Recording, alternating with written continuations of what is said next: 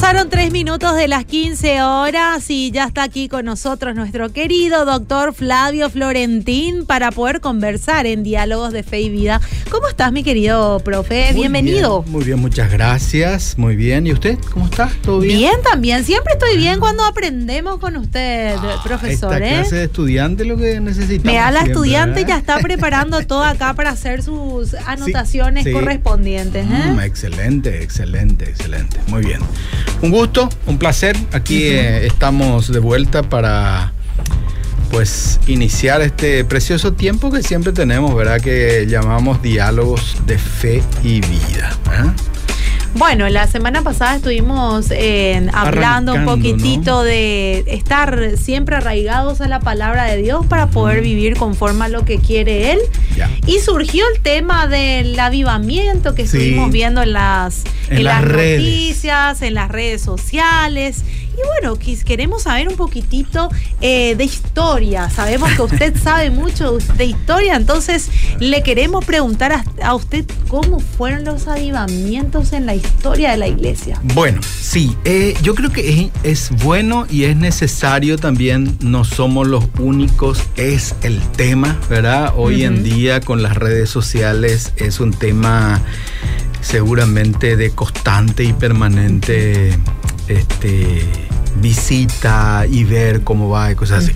Y bueno, y de pronto entonces por eso surgió la vez pasada nuestra conversación de ver un poco cómo, qué, qué, qué hay, qué ocurre, qué es lo que pasa cuando hay un avivamiento, ¿verdad? Y bueno, tematizamos eso fundamentalmente por lo que está ocurriendo en la Universidad de Ashbury, ¿no es cierto? Y que aparentemente, aparentemente empieza también a extenderse a otros sitios. Mm, es importante. mira un poco, ¿eh? Empieza según algunos datos y algunas Mm. informaciones. Y por supuesto, esta experiencia que ocurrió allá nos impulsa, nos obliga eh, a observar y yo diría en cierto caso hasta desear lo que está ocurriendo Que allá. ocurra acá también, ¿verdad? ¿Quién no va a querer Sí, que ocurra ¿quién eso? no va a querer que ocurra, verdad? Mira, te quiero leer un poquito lo que un portal digital llamado Mundo Cristiano publicó, creo que ayer o anteayer, eh, sobre esto que, que- que- que ocurre ahí en Asbury. Dice, la ola de fuego de avivamiento nos muestra signos de detenerse, no muestra signos de detenerse. A medida que llegan nuevos informes de colegios y universidades de todo el país, las llamas del despertar de la Universidad de Asbury, el pequeño pueblo de Billmore, Kentucky, se ha extendido completamente en adoración, oración y arrepentimientos espontáneos mientras el Espíritu Santo continúa llenando los corazones y la mente de los estudiantes. Como te dije, se está empezando a extender, dice, en otros lugares. Un detalle para introducirlo un poco en este tema que eh, quiero decir que no es nada raro que esto de un avivamiento se inicie en un campus de una universidad. No es nada raro. En la Mm. historia, en el pasado de la, de la iglesia, ha ocurrido también eso, ¿verdad? Que el despertar o un avivamiento surgió en una universidad. Y quiero hacer referencia seguramente a una cosa mucho más conocida para todos, que es lo que ocurrió en el gran despertar de los hermanos Juan y Carlos Wesley en Inglaterra en el año 1700, 20, 25, 30, 1750 podemos poner, ¿verdad? Que es la época del gran despertar en Inglaterra que surgió en los campos de una universidad y que dio origen al desarrollo del gran movimiento de los metodistas, ¿verdad? Que son, diríamos así, los padres espirituales de todo el movimiento pentecostal que hoy en día tenemos muy este, presente en toda América Latina y no solamente en América Latina, Ujú. sino el mundo entero. Esta manera de introducción, nomás, para decir que no es que un avivamiento solo surge en una iglesia, a veces ha surgido en una casa. Por ejemplo, Hechos 2, Hechos de los Apóstoles capítulo 2, cuando viene el Espíritu Santo, eso no hay templo, no hay, hay universidades, en una casa donde ocurre lo que ocurre ahí, ¿verdad? Ujú. Y este fenómeno que estamos viendo, que dicho sea de paso, hay que decir también que es muy nuevo para que podamos eh, emitir alguna opinión de qué es lo que es. ¿verdad? Lo que está ocurriendo allá en el campus de la universidad y que parece que no para. ¿verdad? Surgió así de un, diríamos, sencillo. De un culto. culto, de un culto, una pequeña devocional, oraron y eh, cantaron y a partir de ahí no paró. ¿verdad? No paró y se sigue y hay alabanzas muy profundas, sentidas, testimonios, todo. Pero vuelvo a reiterar, es un fenómeno muy nuevo como para poder decir cualquier cosa acerca de qué es lo que es. Los historiadores tenemos un poquitito esa ventaja que siempre observamos fenómenos a posteriori después de haber ocurrido. ¿no Ujú. es cierto?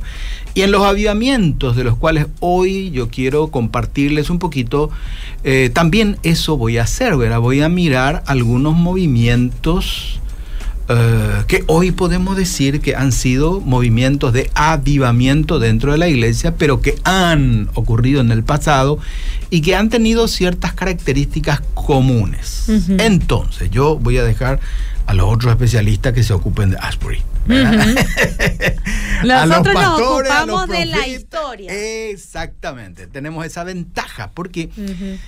Un fenómeno muy nuevo cuando empezamos a decir que es o que no es, probablemente vamos a quedar corto, por Mm. decirlo de una manera prudente. Es mejor esperar, observar, orar tal vez para que eso no, no se salga de los carriles normales y que después el futuro nos diga, bueno, fue un avivamiento y eso lo vamos a ver por los resultados, ¿verdad? Hoy en día está en pleno desarrollo, como dicen los periodistas, usted noticia en desarrollo, dice, ¿verdad? ¿No es Ajá. cierto? Entonces, esperemos. Ahora, yo creo que, mire, ustedes saben que yo soy profesor, entonces me ocupé de mirar un poquitito esto y hice una, un desarrollo un poquito académico, diríamos así, ¿verdad? Voy a empezar un poco a tratar de conceptualizar lo que es un avivamiento y después voy a también comentarle un poquito qué cosas comunes se ha visto en los avivamientos que ha ocurrido en la historia de la iglesia.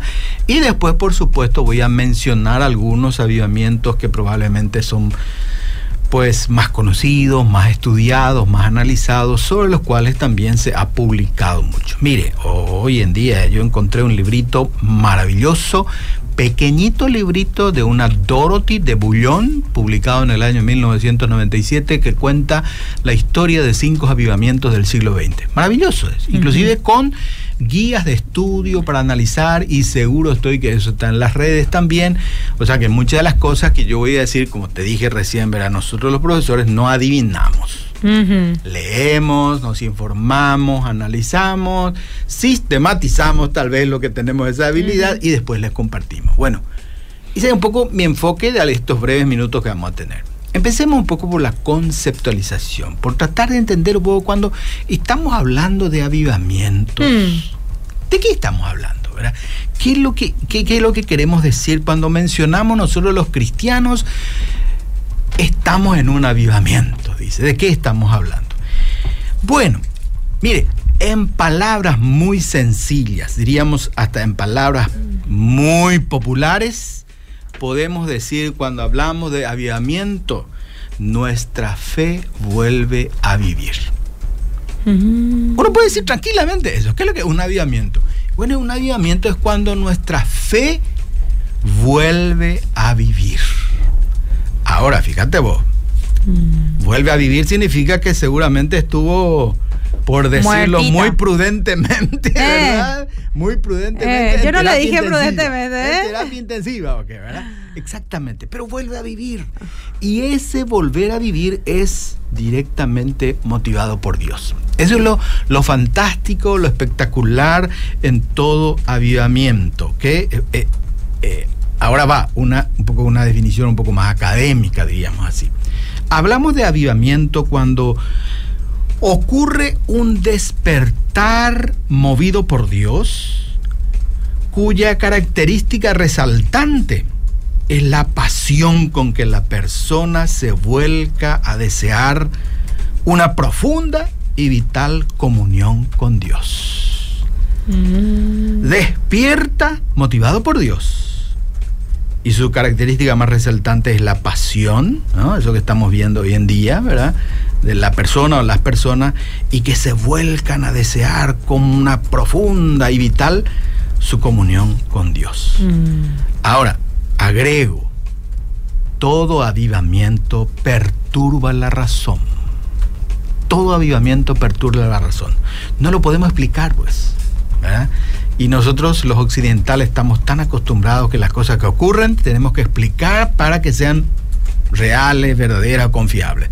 Pero los avivamientos tienen esa particularidad que perturba la razón por el fervor intenso que muestran las personas llenas de entusiasmo y pasión, cuyas, cuyas voluntades son sujetas a ese entusiasmo y a esa pasión y que posteriormente los vemos que se mueven a la acción.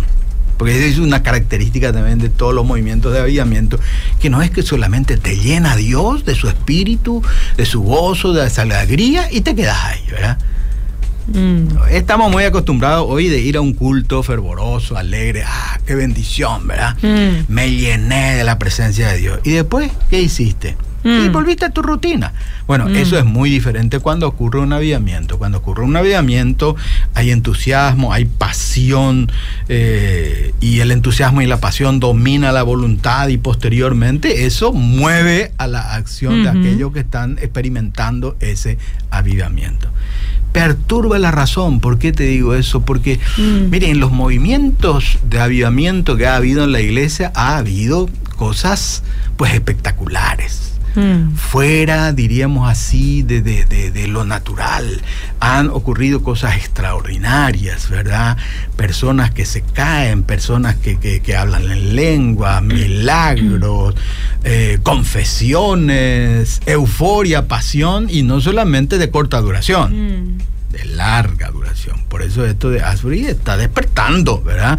La curiosidad porque realmente en los movimientos de avivamiento se sabe que eso cuando empieza no cesa, ¿verdad? Y es difícil de frenar, ¿verdad? Bueno. Estamos claros. Estoy atenta, estoy atenta, profe Flavio. Pero, no tiene ninguna. Este, no, por el momento no tengo ninguna consulta todavía. Mm, ok, me parece bien claro. Bien claro, bien claro. Eh, te llamó la atención eso de que perturba la razón, ¿no es cierto? Em, Pero es así. Eh, eh, perturba la razón en el sentido de que todos tenemos que tener una explicación, como vos decís. Y bueno, y en los movimientos de avivamiento no siempre lo tenemos. Mm. No siempre lo tenemos. Y por esa razón siempre también genera crítica, genera rechazo. No, cuidado, tengan cuidado. Hay voces que se levantan para advertir, para prevenir inclusive. Bueno, por esa razón por esa razón. Bueno, entonces esto es lo que es un avivamiento. Si ustedes ven que algo ocurre de esto en su iglesia, sepan ustedes que están en el inicio probablemente de eso. De un avivamiento. Ahora, quiero compartirles ahora un poco algunas características mm. comunes que se ve en los avivamientos, ¿verdad? ¿Qué es lo que nos deja ver la historia que ocurrieron en estos movimientos de avivamiento. ¿Qué podemos decir? ¿Cuándo lo que ocurrió? Y bueno, desde Hechos 2, desde Pentecostés podemos decir, porque yo tomo como punto de partida que el hecho de la venida del Espíritu Santo en Pentecostés ha sido un avivamiento como ningún otro, ¿verdad? Y que ha dejado también huellas y ha dejado señales para que hoy en día podamos, con la ayuda de ese texto bíblico, ver un poquitito los movimientos de avivamiento y también lo que está ocurriendo hoy en día. Mire, una de las primeras características común de los movimientos de avivamiento es que en este movimiento, en, en los movimientos de avivamiento ocurren eventos, yo digo, que rompen la monotonía de nuestra espiritualidad. Mm. ¿Me entiende? Ocurren cosas que rompen la monotonía de nuestra espiritualidad. Y al romper esa monotonía, por supuesto, se afecta nuestra liturgia, o sea, nuestro culto, o pa orden de culto habitual que teníamos mm. ahí, ¿verdad? Y te empieza una cosa nueva y nos sorprende, ¿qué es esto, verdad? Y no tiene explicación. Afecta también la doctrina a posteriori, no en el momento. Y por supuesto, fundamentalmente también afecta la moral de las personas. Mm. La ética, la moral afecta.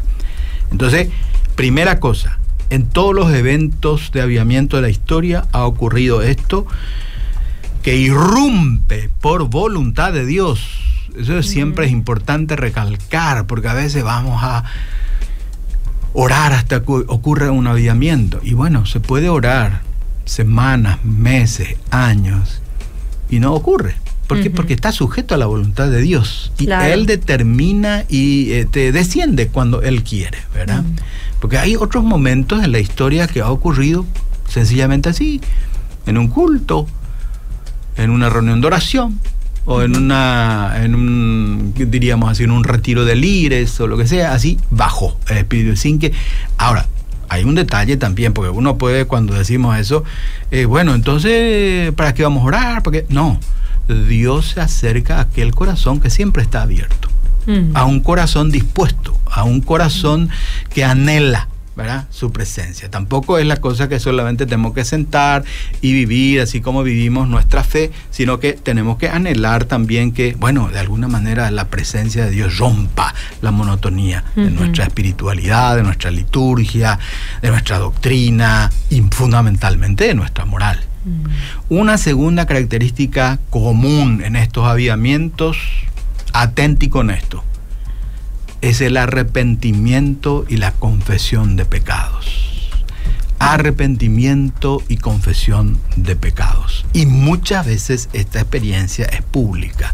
Mm. Y cuando uno analiza, lee un poco la historia de los avivamientos, uno dice, bueno, ¿para qué fue tan pública esa confesión? Porque en muchos casos esto se va a excesos, ¿verdad? A veces, bueno, pero es normal eso, ¿verdad? Hecho de los Apóstoles 2, dice, cuando escucharon todo lo que pasaba, entonces los que estaban ahí presentes dijeron, bueno, ¿y qué haremos ahora nosotros, verdad? Entonces ahí viene la predicación eh, que, que llama al arrepentimiento, al bautismo y todo eso. Segunda característica común, arrepentimiento y confesión de pecados.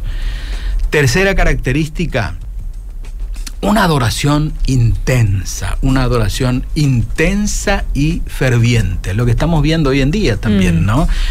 Una adoración. Y, a veces sin mucho instrumento, ni, ni, luces, ni música. Pasa que no se trata de eso. O sea, no se trata de una linda melodía, ni tampoco de muchos instrumentos, de luces, un buen sonido. pero lo que ocurre, lo que ves, te gusta, te hace bien, te siente bien, te lleva, como te dicen, Te, da paz y, por supuesto te, te, algo internamente te dice esto es de Dios.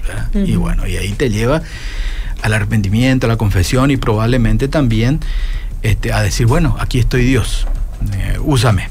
Adoración ferviente. Una cuarta característica, en todo movimiento de santidad siempre hubo un anhelo profundo de santidad. Un anhelo profundo de santidad. Mire, la referencia histórica del 1700 al cual yo estuve haciendo referencia, el metodismo o el surgimiento del movimiento wesleyano ahí en Inglaterra, hoy en día a ese movimiento y a todas las iglesias que han surgido ahí se los conoce como movimiento de santidad, porque ellos vinieron y dijeron, hermanos, está bien la fe, pero sin santidad nadie verá a Dios.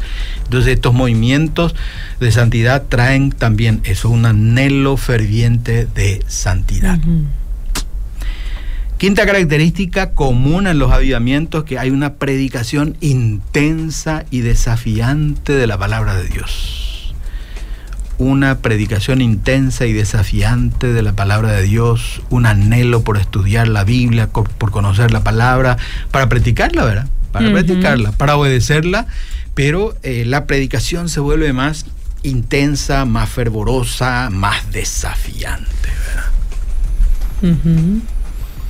Una sexta cosa muy común en los movimientos de avivamiento del pasado, y está registrado eso históricamente, es que ha producido conversiones masivas. Mm. Conversiones masivas.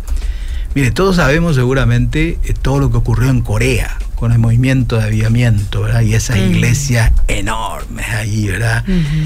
y, que no paraba, ¿verdad? Dicho sea de paso, el movimiento de avivamiento de Corea es, muy al comienzo ya del 1900 surge, ¿verdad? Y, y no paró. Nosotros recién, ahí por 1980, por ahí nos enteramos y de esas informaciones de que en Corea hay iglesias, conversiones que oran toda la noche, toda la madrugada. Y, impresionante era eso.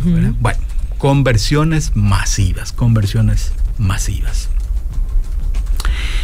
Una característica común también de los movimientos de aviamiento que ha ocurrido en la historia es la unidad. La unidad, o por lo menos el anhelo de que todos los seguidores de Cristo estemos unidos. Y en esas experiencias a veces de culto había comunión fraterna, comunión fraterna en oración y adoración. Por lo menos en su principio.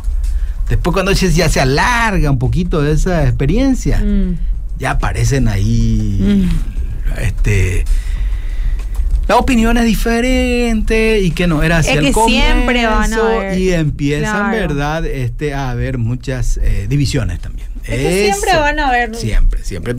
Es, normal eso es normal. Pero en un principio cuando ocurre el movimiento de avivamiento hay mucho anhelo y, y, mucha práctica muy sincera de la unidad y la, de la comunión fraterna. Ojo Ojo que los movimientos de avivamiento traen consigo también un fervor misionero de larga duración. Y es importante subrayar, de larga duración, porque esta generación de creyentes que estamos viviendo hoy en día, lo que vemos es que muchos experimentan cosas fabulosas, pero de cortísima duración. Mm. ¿Verdad? Es casi como ver un este videito de YouTube, ¿verdad? Hoy en día te gusta y después de dos segundos ya, ya pasó. Ya cambia, ya, otro video ya, otro ya, No, pero los movimientos de avivamiento, en serio, que han ocurrido en la historia, produjeron fervor misionero. ¿Qué significa eso? Que la gente quería salir a predicar de Jesús, a predicar el Evangelio de Jesucristo en nuevos lugares no conocidos el Evangelio. Y eso tenía larga duración. De hecho, nosotros aquí en América Latina, que empiezan a venir todo el flujo de misioneros desde 1900, ha sido fruto de 200 años de grandes despertares en Estados Unidos. Porque la mayoría de nuestras iglesias en América Latina han sido fruto de un avivamiento que surgió en Estados Unidos en 1700 y en 1800 y a nosotros ese fervor misionero de larga duración nos llega en 1900 recién, ¿verdad?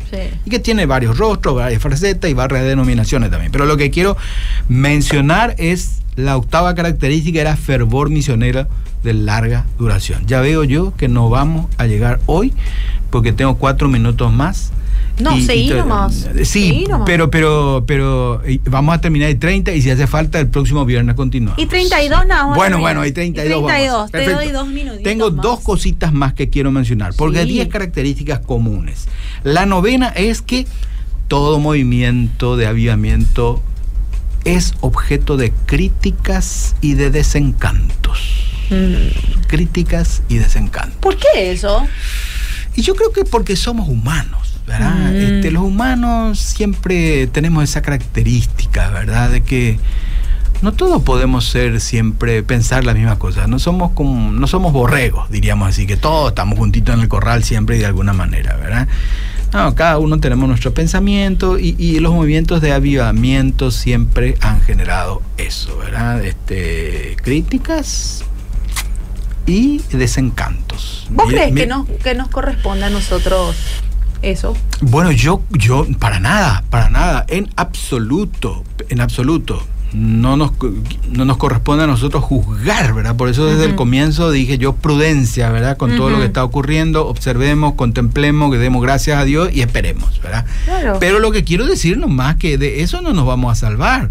Si vos entras en las redes, hoy día también cada persona que comenta cosas, que es, que no es, porque no hay esto, porque hay esto, es normal. Eso es, eh, ha ocurrido siempre en la historia de los avivamientos, por más espectacular, y ha generado muchos dolores, inclusive a aquellos que estaban muy involucrados al principio le han afectado bastante, ¿verdad? Bueno, y una décima característica común de estos avivamientos es que estos movimientos de avivamiento han dado inicio a nuevas denominaciones de extensión global.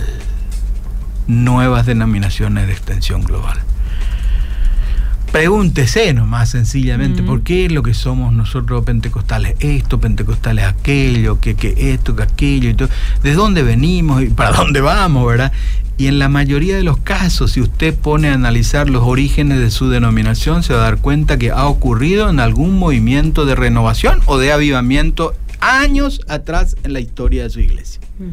Eso es común, es normal, es normal que eso y los movimientos de avivamiento seguramente, pues Dios permite también que sea así, ¿verdad? y así han surgido en Estados Unidos y en todas partes del mundo también este, muchas denominaciones, diríamos para tristeza o para la alegría nuestra, porque cada una de esas denominaciones viene con su ropaje, con su característica, con sus virtudes, con sus talentos y. Y yo siempre digo, enriquece al pueblo de. Dios. Bueno, yo creo que más o menos hasta ahí llegamos. Hoy quería todavía hablarle un poco y tal vez si me permiten el próximo viernes vamos a Y continuar un 29 poquitito. recién es. ¿Eh?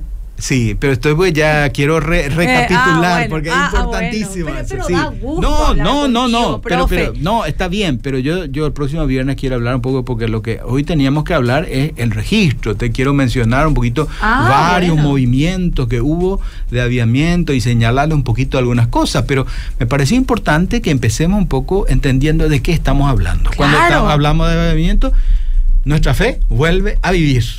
Así es, ¿verdad? Y Eh. gracias a Dios por eso. Y debemos anhelar eso, que nuestra fe siempre viva. Pero tenemos que saber también que la iglesia, como cualquier organismo, nace, se desarrolla y tiene sus momentos de declive. Y en esos momentos de declive muy profundos, a veces Dios interviene, nos visita y rompe nuestra monotonía de fe.